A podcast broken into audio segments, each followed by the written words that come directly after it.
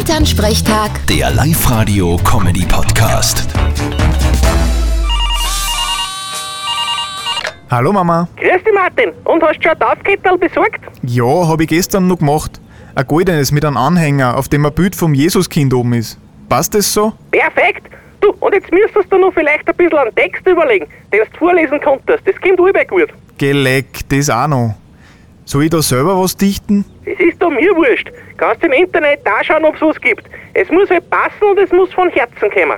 Soll ich vielleicht was singen auch noch? Ma, das war halt natürlich das Beste überhaupt. Vielleicht ist eine da, weißt du?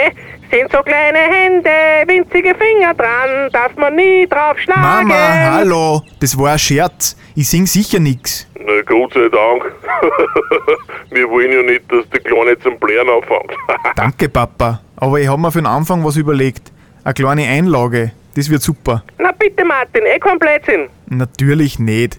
Ich sag nur Stichwort Simba. Was? Das wird's dann schon sehen. Bis Sonntag. Vierte Mama. Okay, und pünktlich sein, gell? Bitte, Martin.